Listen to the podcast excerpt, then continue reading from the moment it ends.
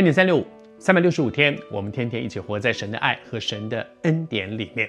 这几天我们持续不断地看到耶稣提醒我们在末后的世代里面会有一些什么样的状况，在面对这个世代里面会有天灾，会有人祸，而且人常常会需要为着我们所信的。这一位独一的真神付上代价，为义受逼迫，而在教会的里面，不只是外面，在教会里面还会有人彼此陷害、彼此恨恶。哇，这些事情让人人听了都很灰心哈。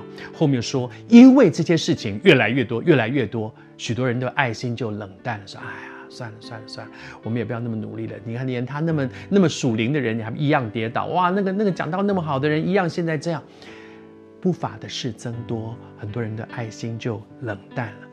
但是耶稣指出一条路来，是这些事情都会发生，我们都有软弱，我也有软弱，你也有软弱，我们谁也不可以指责别人，我们只能用祷告彼此扶持，然后一起抬头仰望神。后面耶稣说了一段话，我觉得对我们真是极宝贝的。他说：“唯有。”唯有的意思就是，这是唯一的出路。当我们遇到这样的事情的时候，你找谁都没有用，你寻求谁的帮助，可能都会让你失望。但是有一条路是你可以走，我可以走，而且不会失望的。唯有唯一的这条路，唯有什么呢？忍耐到底，必然得救。为什么忍耐到底必然得救？我们怎么样忍耐呢？靠自己的毅力。靠自己圣经熟不熟？靠自己的属灵？靠自己不？忍耐只有一个方法，就是靠着他，靠着他。你跟主说：“我是软弱的，主求你帮助我。”我们不是靠自己忍耐到底，我们是靠着主。只有靠着主，才能够忍耐到底。靠着自己。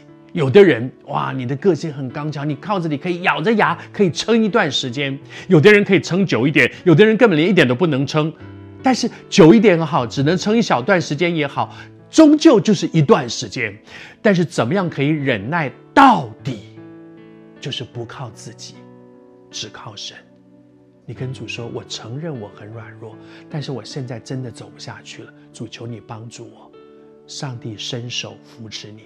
请你记得，他一直都在，忍耐到底，必一定，神应许你，这个这个可怕的这一段路不是无止境的。你记得前几天和你分享到说说那个这些苦难好像什么产难，好像生产的时候那个阵痛开始阵痛，阵痛很痛很痛很痛，但是它不是永无止境的，它终究会生出来，生出来了之后那个痛就过了。求主恩待我们，忍耐到底，必然得救。怎么样可以忍耐到底？靠神，必然得救。相信神，上帝加添力量。如果你此刻也正在一个极大的困难里面，主今天让你听到这一段恩典三六五，绝不是偶然的。主知道你，主认识你，只知道你现在在面对些什么。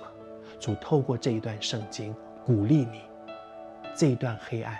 一定会过去的，忍耐到底，一定会得救。